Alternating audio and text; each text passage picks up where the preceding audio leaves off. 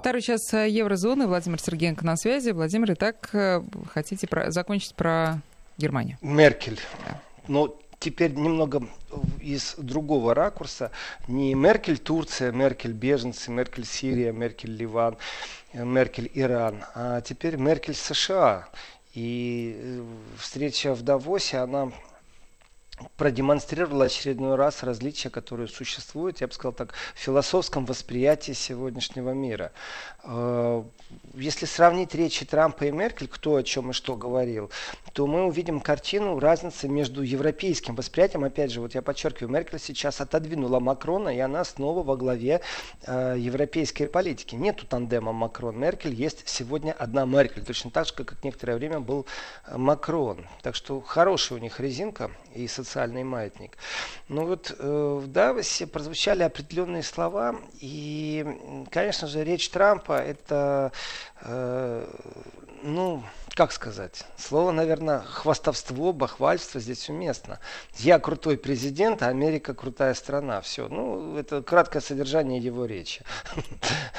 Совсем другое дело, если говорила Меркель, потому что здесь различие не только в том, что Меркель говорит об изменении климата, а Трампу, в принципе, до этого нет никакого дела. Ну и Парижское соглашение Трампа тоже мало интересует, а Меркель, конечно же, это очень даже интересует.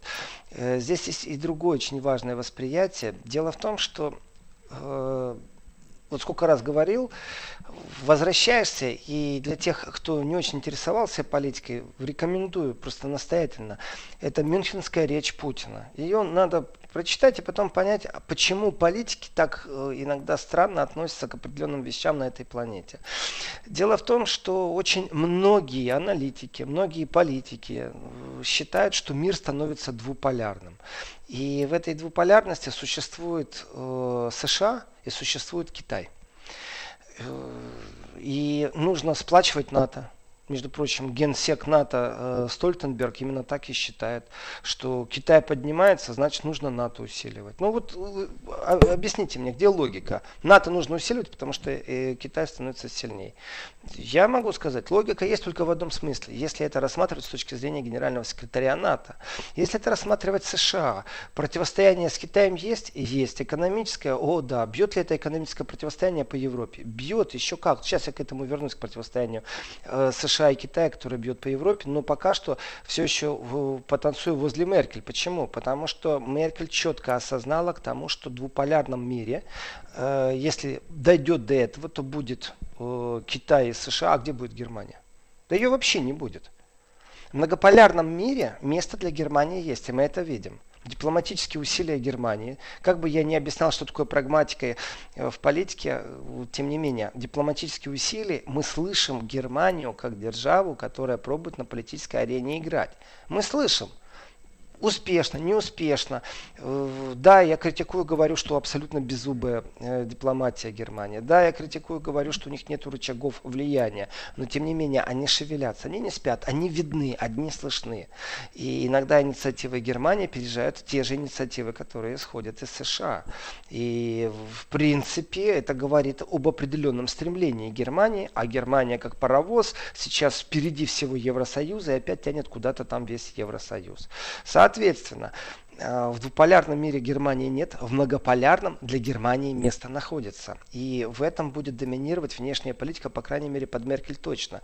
Потому что огромное количество людей, которые политические карьеры делают в Германии, они просто трансатланты по своему разумению. Вот родились они такие, ну не могут они жить без старшего брата. Вот им обязательно нужен этот заокеанский старший брат, и туда ездить на сверку часов, то есть все распоряжения получать оттуда, так комфортно. Есть такая модель бизнеса, когда вы не индивидуально индивидуальный предприниматель, а когда вы хотите получать зарплату. А пусть ваш э, хозяин вашего предприятия имеет головную боль, где купить, где продать, где достать подряд, э, а вас не интересует. Пришли на работу, получили зарплату. Вот и внешней политике точно так же. Вот есть в, и в Германии, и во Франции, и в Голландии, и в Польше огромное количество политиков, которые именно заточены на трансатлантические отношения. Это то, что Трамп себя стряхивает и говорит, да мы готовы это делать, денег дайте, платите денег. И все-таки Трамп это ярко выраженная, э, ну, двухполярная ситуация, в которой Америка это один из полюсов. Именно Америка. Соответственно, если нет Германии, тогда зачем же мне такой мир в будущем? Это опять же я изменил немного фразу э, Путина по поводу зачем же нам такой мир нужен, в котором нет России. Так вот, зачем же такой нужен двуполярный мир Германии, если там Германии не будет? Она не то, что посередине будет стоять, она вообще нигде не будет стоять, ни сбоку, ни с припеку.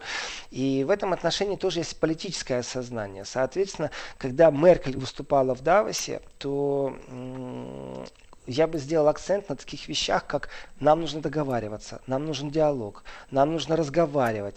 И дело не в долгосрочных перспективах, а дело в том, что это абсолютно э, вот, контрастное выступление по отношению к Трампу. Э, потому что самовосхваление Америки как таковой, это круто. Но это направлено, наверное, на предвыборную и на другие компании в США. А также для инвесторов со всего мира, которые мечтают добраться до той же Америки. Но с точки зрения разрядки, с точки зрения достижений, которые Европа в том числе ставит на планете, то вот эта политика Америки, она чужда, абсолютно чужда. И если говорить о торговой политике, Трамп говорит, да наша торговая политика, да смотрите, какой крутой, я заставил этих шевелиться, эти согласились, здесь поднадавили. Все прекрасно, одно но. А Меркель говорит, что нам нужен многосторонний формат переговоров на эту тему. Вот понимаете, какая большая разница? Вот фраза «многосторонний формат переговоров на эту тему». Давайте поговорим. Э, это большая разница между выступлением Меркель и Трампа. И идеализация США это, конечно, хорошо, а призыв к диалогу все-таки для меня лучше. И еще раз, исходим из того, что во второй половине 2020 года э, в Совете Евросоюза, есть такая организация Совет Евросоюза, чтобы совсем понятнее и проще было, это внешняя политика, политика безопасности, сотрудничества, ну и также внутренние вопросы. И там на министерском уровне это самый компетентный уровень Евросоюза. Там министры, надо собрать э, по миграции, соберут министров внутренних дел. Нужны по образованию, соберут министров э, по образованию. То есть повестка э, Совета Евросоюза, это Совет Европейского Союза. Просьба не путать э, с парламентской ассамблеей Совета Европы или Советом Европы. Совет Европейского Союза это отдельная организация, в которой собираются министры и Германия во второй половине будет председательствовать. Это важный момент, поэтому дорожки надо протаптывать сейчас в Германию. Та сила, которую Меркель демонстрирует, вы знаете, мы видели ее и трясущейся, и э, плохо ей было. Вот, пожалуйста, Меркель вернулась на политическую арену, ярко выраженно противопоставляет себя США. То есть то, что Макрон себя противопоставлял, это было вчера, а сегодня Меркель это делает. И в Давосе непосредственно можно было наблюдать вот это противостояние между Европой и США. Э, абсолютно такая, знаете, агрессивная, бойкая американская программа и э, смягченный разговор э, со стороны э, Европы. И в этом отношении шаги, которые Меркель предпринимает сейчас, они действительно направлены на диалог. И связано это со многими факторами, в том числе и с Северным потоком, в том числе и с миграционной программой, и в том числе, что до Америки сирийские или иранские беженцы не доберутся. Поэтому одна бомба, сбросанная из Америки, если Америка перебрасывает э, стратегические бомбардировщики туда, поближе к Ирану, то не только иранцы в этот момент с чудовищным напряжением наблюдают за всем, Европа тоже. Европа осознает, что ее не спрашивают. И вот э, Меркель в своей риторике, пусть это мягко, не так резко по отношению к США, э, но это абсолютно новое взаимодействие. Давайте разговаривать. Это вот главный посыл, который Меркель озвучила. Если исходить еще из того, что происходит э, на фоне борьбы с Китаем, вот эта вот модель противостояния Америка-Китай в экономическом пространстве, то давайте так, торговый спор между Китаем и США, как бы он ни урегулировался, Европы там нет. Вообще нет. И инструментов перепроверки получается так, что определенная часть товаров, которая навязывается Китаю в регулировании торговой войны из США, то это принудительная закупка определенных товаров. Это не гарантия качества, ни в коем случае. Гарантия качества это когда будет честная конкуренция на всемирном рынке. И американские товары будут конкурировать э, с европейскими с российскими, с африканскими. А когда четко говорят, ты обязан купить такое-то количество боевых, там, соевых бобов или еще чего-то, то это уже абсолютное отсутствие конкуренции. Конечно, Евросоюз мягко заявил о том, что ну, проверят через ВТО, существует ли какое-то нарушение. Ну, проверят, ну, выйдет Америка из этого ВТО, и что дальше будет делать Евросоюз. Поэтому вот такая, знаете, отрезвленность, она присутствует. Э, и если русские долго запрягают, да потом быстро едут, то немцы будут и долго запрягать, и долго ехать. Но, тем не менее, они, по крайней мере, выберут направление, куда они едут.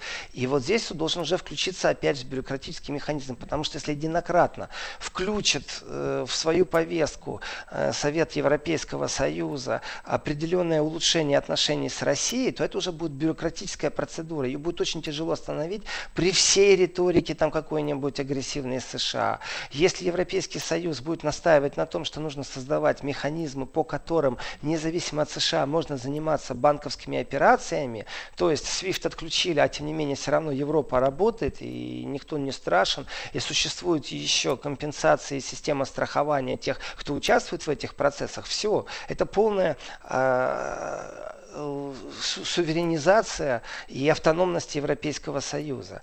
И здесь как бы ты за полгода ничего не сделаешь, но тем не менее за время, которое э, Германия будет председательствовать, это вторая половина этого года э, в Совете Европы, то можно некоторые вопросы поднять, но поднимать их надо сейчас, никогда не в кресло сядут э, председательствование. Так что Э, на фоне еще и борьбы э, Китая и США, в принципе, страдает Европа в любом случае. И поэтому Европа объявила, что в конце марта, это из, известно уже, в конце марта э, в Пекин поедет делегация, при том достаточно высокого уровня, поедет глава Еврокомиссии Урсула фон де Ляйен, э, председатель Европейского совета Шарль Мишель, и, соответственно, Э, есть предложение, что когда будет э, председательствовать Германия в Европе, провести саммит Евросоюз-Китай в Лейпциге, на который будет приглашен председатель э, Китайской Народной Республики Си Цзиньпинь. То есть акценты очень сильные. И я вижу изменение отношений именно по отношению вот, к США в первую очередь. И Меркель, когда озвучивает вещи, у нее есть конек, которого нет в США. Это вот философия зеленых и климата. Э, девочка Грета оставила на самом деле большой след. Сейчас не надо быть таким сильно глубоким аналитиком, чтобы сказать, что вчерашние школьники, сегодняшние школьники, которые по пятницам прогуливали уроки и выходили и требовали, чтобы им вернули детство, обманывали их или не обманывали. Это те люди, которые в следующем избирательном сезоне будут избирать зеленых или около зеленую повестку, скажем так. Не всегда зеленые могут соответствовать зеленой повестке. И в этом отношении это изменение политического ландшафта Европы. Оно запрограммировано. И, соответственно, любая партия смотрит, как эти тенденции развиваются, начинает подворовывать повестки других партий. Соответственно, будут и зеленые повестки подворованы. И вот это вот изменение европейской политики, которое вот в ближайшее время будет, и, и здесь этот козырь по отношению к США очень силен, потому что философия людей и восприятие, да, мы должны что-то делать для природы. Смотрите, в России леса горят, в Австралии леса горят, в Бразилии леса горят, нужно что-то делать. Э, нужно как-то спасать. Для этого нужно изменить, для этого нужно изменить взаимоотношения с людьми, для этого нужно восприятие людей отнести, э, вот к этим проблемам изменить. И отнести все это только к политике Меркель, это будет неправильно. Это европейская политика. И это сильный козырь против Америки. Э, изменения, которые Трамп внес сегодня в политическую повестку, когда Трампа не будет, они не изменятся за, за полгода. Налаживание этих отношений, это уже лет 10 как минимум. Соответственно, э, бизнес договорится быстрее, но бизнес бизнесу тоже рознь. Знаете, вот простой пример, это Тесла, который решил под Берлином завод построить. Вот уж, коль говорить о лесах.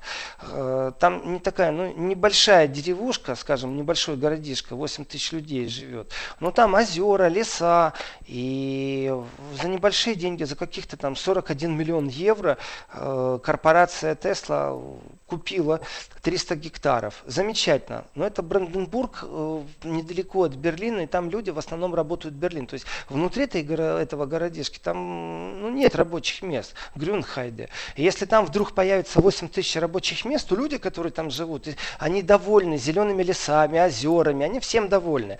Э, ездят на работу в Берлин, как правило. И тут вдруг им на голову свалится 28 тысяч сотрудников, которых привезут. У них там нет специалистов по сборке электромобилей. Мало того, еще и 300 гектаров леса вырубят, чтобы построить завод. Мало того, что этот завод построит, так еще этот завод собирается сверлить свою собственную скважину, чтобы воду иметь. Э, если они свою собственную скважину для своих собственных потреблений э, пробурят, то тогда уровень в озерах понизится. Так вот, на демонстрацию, э, при, при всем том, что это замечательно, что американский бизнес идет в Европу, но на первую демонстрацию вышло немного, там 50 человек. По сведениям организаторов, полиция сказала, что было 30 человек. Вдумайтесь.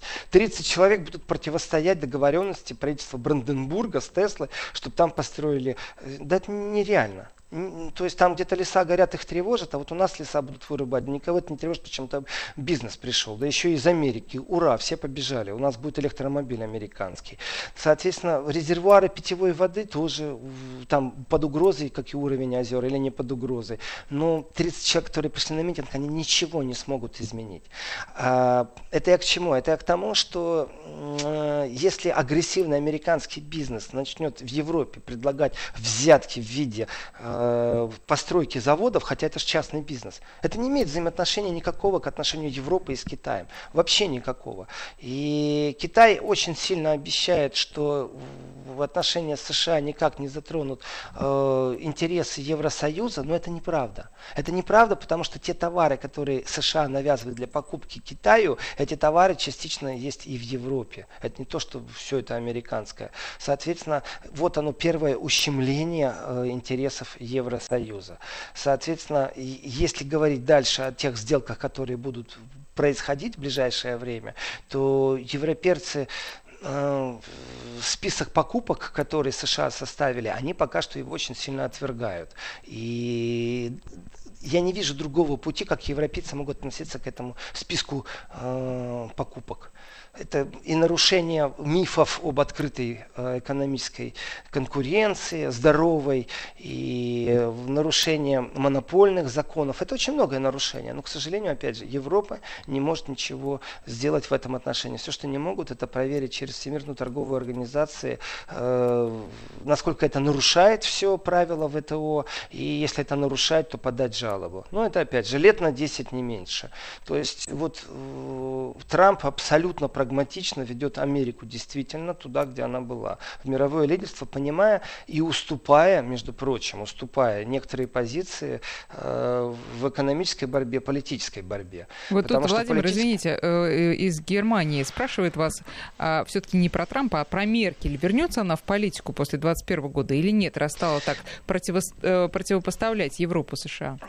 Когда мы видели, правильный вопрос абсолютно, э, когда мы видели Меркель, э, которой физически просто было плохо, вот какой-то недуг у нее, то, конечно, задумывались о том, насколько у нее сил хватит и сможет ли она э, вообще добыть э, до конца своего канцлерского срока.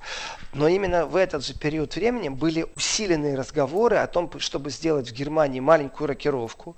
Меркель э, отправить главой Евросоюза, а в Германии устроить перевыборы и нового канцлера посадить.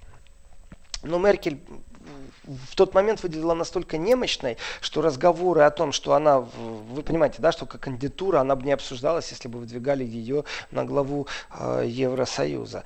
Э, и эти разговоры ушли, просто исчезли. Недух Меркель тоже исчез. Мы видим абсолютно такого, знаете, целеустремленного сейчас, активного политика. Э, Бог даст, так она еще на один срок пойдет, если здоровье и желание будет. И скажет, ну да, я тогда плохо чувствовала себя, я передумала.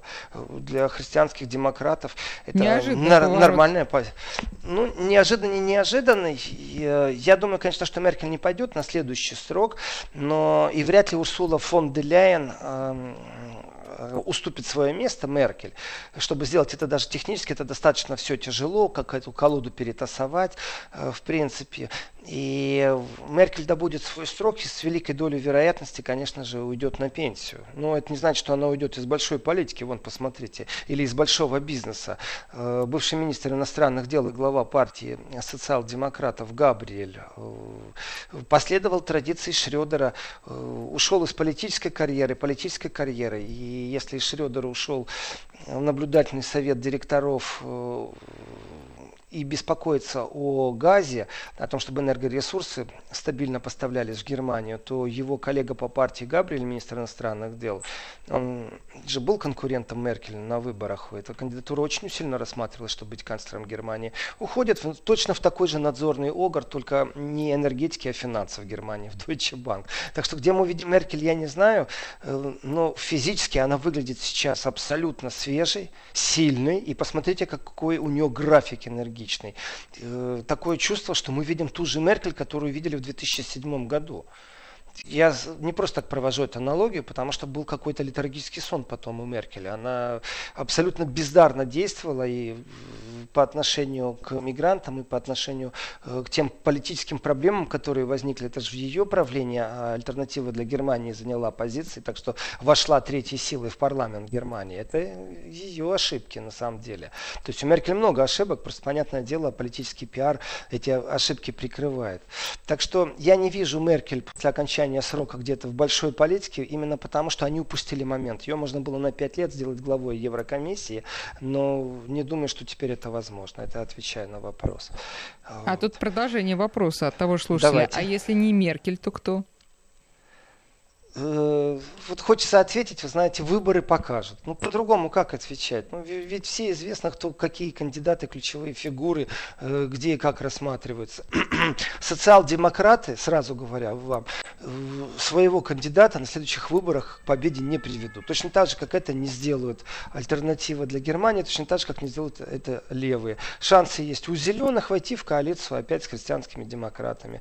И зеленые вполне возможно могут такой прыжок сделать. Это действительно, э, у нас не так много времени, но действительно многие недооценивают того, что такое зеленые. И новый тренд, если мы посмотрим на Австрию, это объединение консерваторов с зелеными.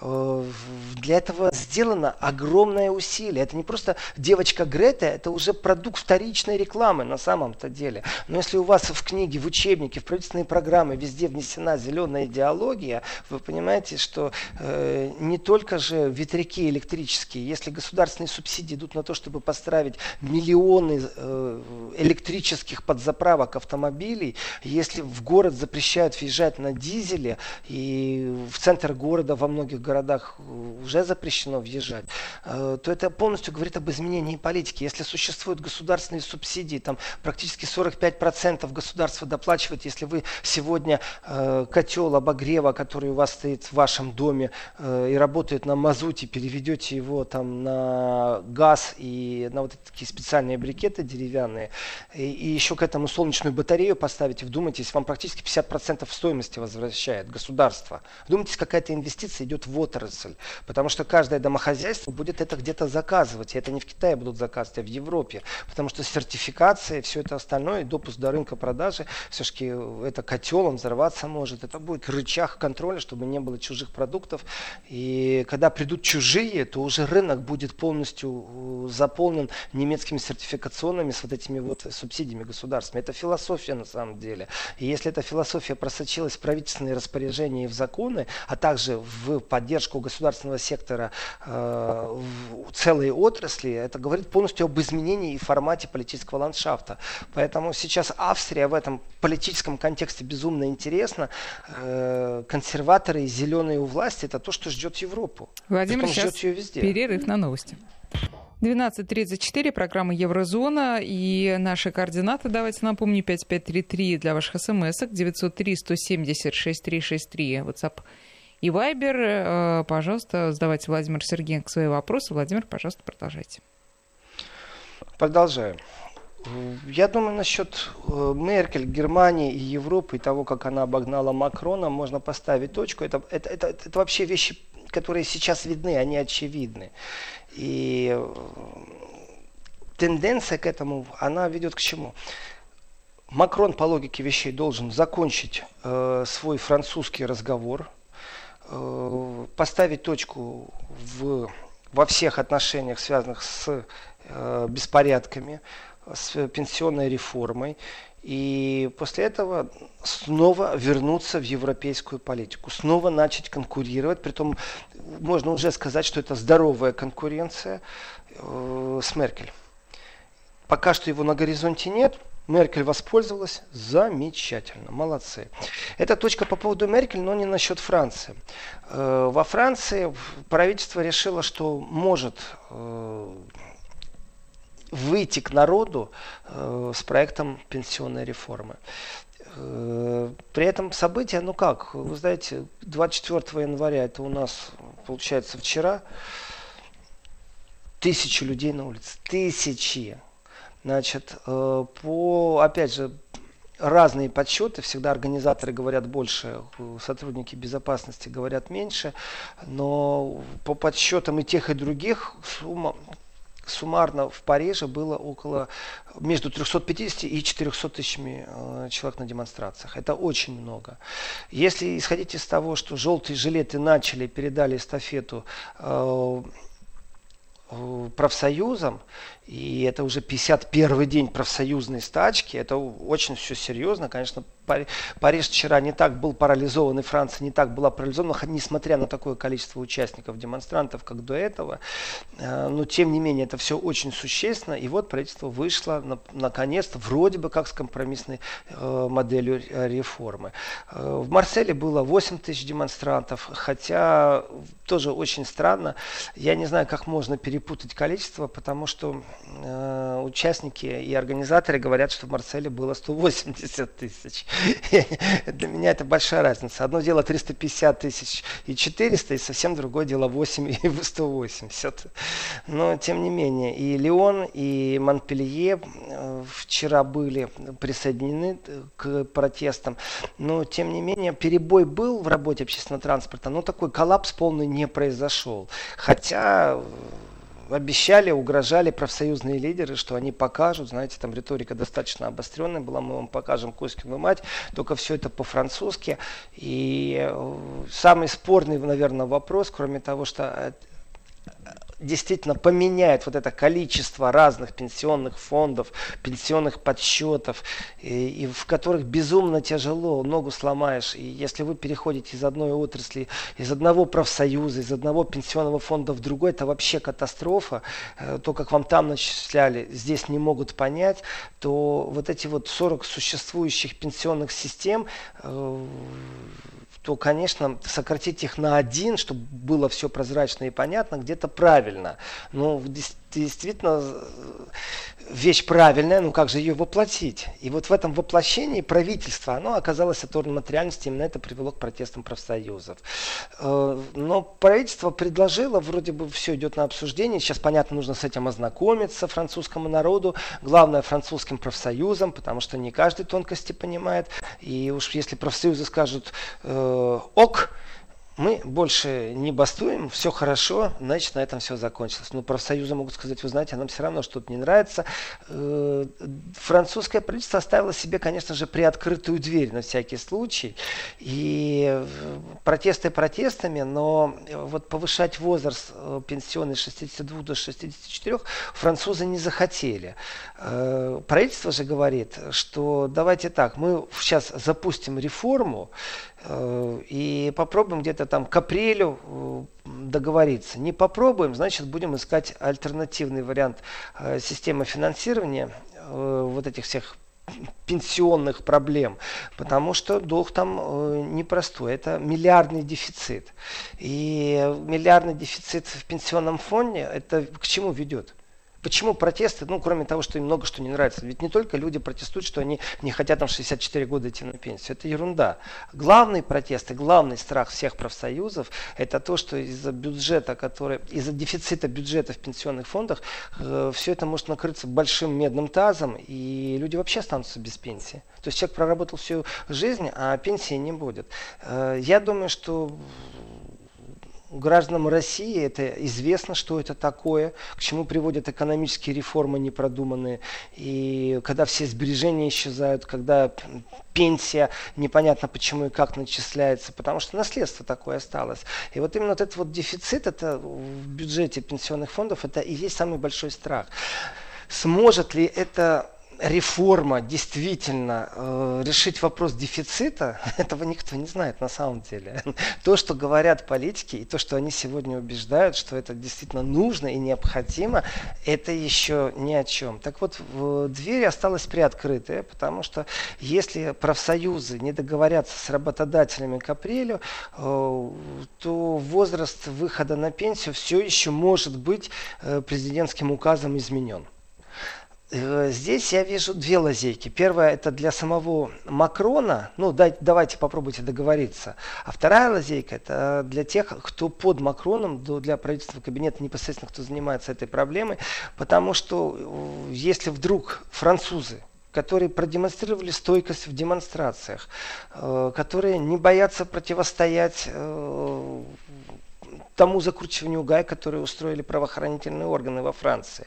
Не боятся принимать дозы слезоточивого газа, который тысячами литров выливался на них, э, получат приказ непосредственно от Макрона, тогда именно Макрон становится виновником.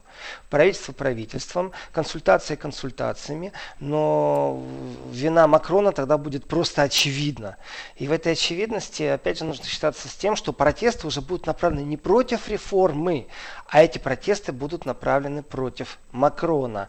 И победа на каком-нибудь внешнем периметре, она не спасет, она не поможет, она не отвлечет внимание от протестующих, потому что и так все сконцентрировано э, вокруг Макрона и вокруг его первичных предвыборных обязательств и обещаний, которые он уже нарушил. Потому что давал-то он им как раз не тем людям, которые бастуют, а давал-то он им большому капиталу, которому открывал двери настежь и э, обещал большие льготы. И эти льготы он не может дать сейчас в том виде, в котором он обещал, под давлением протестующих. И реформа сама по себе, она настолько непонятно. Давайте так, если там 40 этих разных систем подсчета пенсии, то как можно в этом разобраться, э, если это перешло все в одно. То есть даже до середины апреля я вижу определенную хитрость правительственную, что давайте попробуем договориться. Э, все равно все никто не поймет. Главное, чтобы вот пары как-то выпустили и давайте попробуем свести протест не на нет, потому что э, тот коллапс, который был пару раз сейчас, транспортный, как минимум в столице, ну и частично он очень сильно ударил по Франции. Представляете, что такое 200-километровые пробки? Это одна треть расстояния Москва-Санкт-Петербург. Ну, так вот, на вскидку. И все это сплошная автомобильная пробка в две стороны, то это, конечно, коллапс транспортный. Так что Макрон, я думаю, сейчас имеет легкую передышку и вернется э, в европейскую политику и будет это проявляться не только отправленным авианосцем в Средиземное море, но и какими-то другими видами. Э, на этом, в принципе, я бы ушел из Франции, потому что так особо кровопролития не было. В принципе, Совет Министров одобрил этот проект пенсионной реформы, и теперь пойдет какие-то механизмы, и повода так особо бастовать нету, и вступать в конфликт с властями. А, так что Франция будет понемногу восстанавливаться. И я бы хотел сделать очень резкий скачок из Франции, правда очень резкий, потому что тема экономики, политики, это одно, но у нас есть еще одна тема, которая очень сильно волнует. Э, и я через Германию хочу прыгнуть в Польшу. Э, ведь э, тема Второй мировой войны, она не утухает. Эта тема явилась, к сожалению, темой политических спекуляций в Польше. Я считаю, я на этом настаиваю, что Э, предвыборная кампания в Польше э, построена не, не на экономических каких-то проблемах, э, не на том, как государство будет развиваться, а именно по попытке оторвать Польшу от ну, скажем, какой-то определенной концепции, и все методы хороши, считают польские политики. Это же не все поляки так считают. Есть поляки, которые говорят, что им стыдно за то, что происходит э, в их стране. И началось это что же не вчера? Началось это давно, и уже было 70-летие освобождения Освенцума, и то, как польская сторона себя повела по отношению к советским ветеранам, которые непосредственно освобождали этот Освенцум, знаете, их политическая речь и риторика говорили только о том, что все еще будет хуже. И сейчас Штайнмайер, э, точно так же, как и Путин, выступали э, на, в День памяти. В Израиле, да. Владимир, короткая пауза. Вести ФМ. Да, пожалуйста. И то, как Штайнмайер выступал, вы знаете, эта тема, вот она, она тяжелая, она тяжелая с разных сторон. Она тяжелая для Штайнмайера, как для политика, как представителя Германии, потому что э, ну, невозможно высказать словами Э, чувство вины, чувство боли, которое президент Германии э, должен демонстрировать. Но это действительно очень тяжело слова подбирать. И э, что, что здесь можно вообще говорить? Какими словами ты можешь заменить ту боль, которая существует в, в крови, э, в генах, в памяти? И эта боль, она будет передаваться дальше, потому что э, эта боль, она не лечится никак. Она есть, и ее нужно даже иметь постоянно. И вы знаете, ведь в Германии этот вопрос, он достаточно э, ну, сильно муссируется сильно муссируется. Потому что антисемитизм это проблема, это проблема современной Европы. И понятно, почему э, в Германии эта тема имеет такой определенный, э, ну скажем, болевой порог, в который не самое главное лицо Германии, президент все-таки имеет только репрезентативные функции Германии. Штайнмайер известный политик, э, функция репрезентативная, но в данный момент на него смотрели не только, понимаете, политики из Израиля, не только политики политики из Германии. На него смотрела вся Европа в этом контексте. И э, вы представляете, вот почему я говорю, вот определенная сложность для Штайнмайера, э, потому что опрос показал, что 37% немцев не хотят вообще ничего слышать о преступлениях во времена Третьего Рейха. То есть нацистские преступления немцев не интересуют. Я могу это подтвердить без опроса, потому что... В каком когда... смысле не интересуют? Это просто очень интересно. Как они... В каком смысле? Отрицают это? Нет, отрицание э, Холокоста это уголовная статья, Катя, это немного другая вещь. Они не отрицают, но вот я могу на другом примере это объяснить. Э, сидит, э, скажем так, идет совещание. Сидят несколько людей, которые продумывают повестку для депутатов выступления по округу. Известно, что в этом округе, например, э, есть проблемы с антисемитизмом. Известно, например, это то, что Штайнмайер говорил, что преступление на почве антисемитизма терроризм, то есть преступление, которое в Германии произошло, когда убили во время еврейского праздника, иудейского праздника, во время Йом-Кипура, э, в Германии э, под синагогой раздались выстрелы, погибли люди, это терроризм. Терроризм на антисемитской почве, терроризм на национальной развитии, терроризм на ненависти национальной. Это присутствует в Германии. Откуда это взялось? Как это взялось? Что человек в библиотеку сходил или в интернете нашел э, книги Третьего Рейха, понимаете, наслушался речей Геббельса, э, начитался немецких газет периода э, Второй мировой войны, пошел на преступление. Нет, это сегодняшняя Германия, нужно правде говорить в глаза. Так вот, идет повестка обсуждения, э, о чем говорить с избирателями на избирательных участках. Сколько сделать встреч, какие встречи, какие залы. Это организационные вещи. На улице встречаться, ставить, знаете, такие натяжки ставят тогда-то и тогда-то. Вот вы здесь можете поговорить. Брать залы в аренду. И вот идет обсуждение. Если бы это было один раз, это нормально. Даю подтверждение, что это много раз. И вдруг говорит, так, у нас есть в регионе проблема антисемитизма. И помощники, помощники начинали говорить, ни в коем случае не надо эту тему ставить. Народ это не интересует. Вообще говорить это не надо. Оскомину уже это набило. Мы не хотим ничего об этом слышать. Э, нужно говорить. И дальше идет список о том, о чем нужно говорить на внутренней повестке. Ну, там, э, вплоть до того, что можно говорить о Северном потоке 2 и пенсии. Но об этом говорить не надо. И это не страх. Это просто то, что они не хотят говорить. Они считают, что они переработали эту тему. Возвращаться к переработке этой темы не надо. Денацификация денацификация состоялась, и по денацификации э, зачем возвращаться к этому вопросу? Все, у нас нет темы. Но это неправда, это миф, это не желание говорить об этой теме. Статистика, она просто отражает, э, что немцы не хотят возвращаться в историческое прошлое.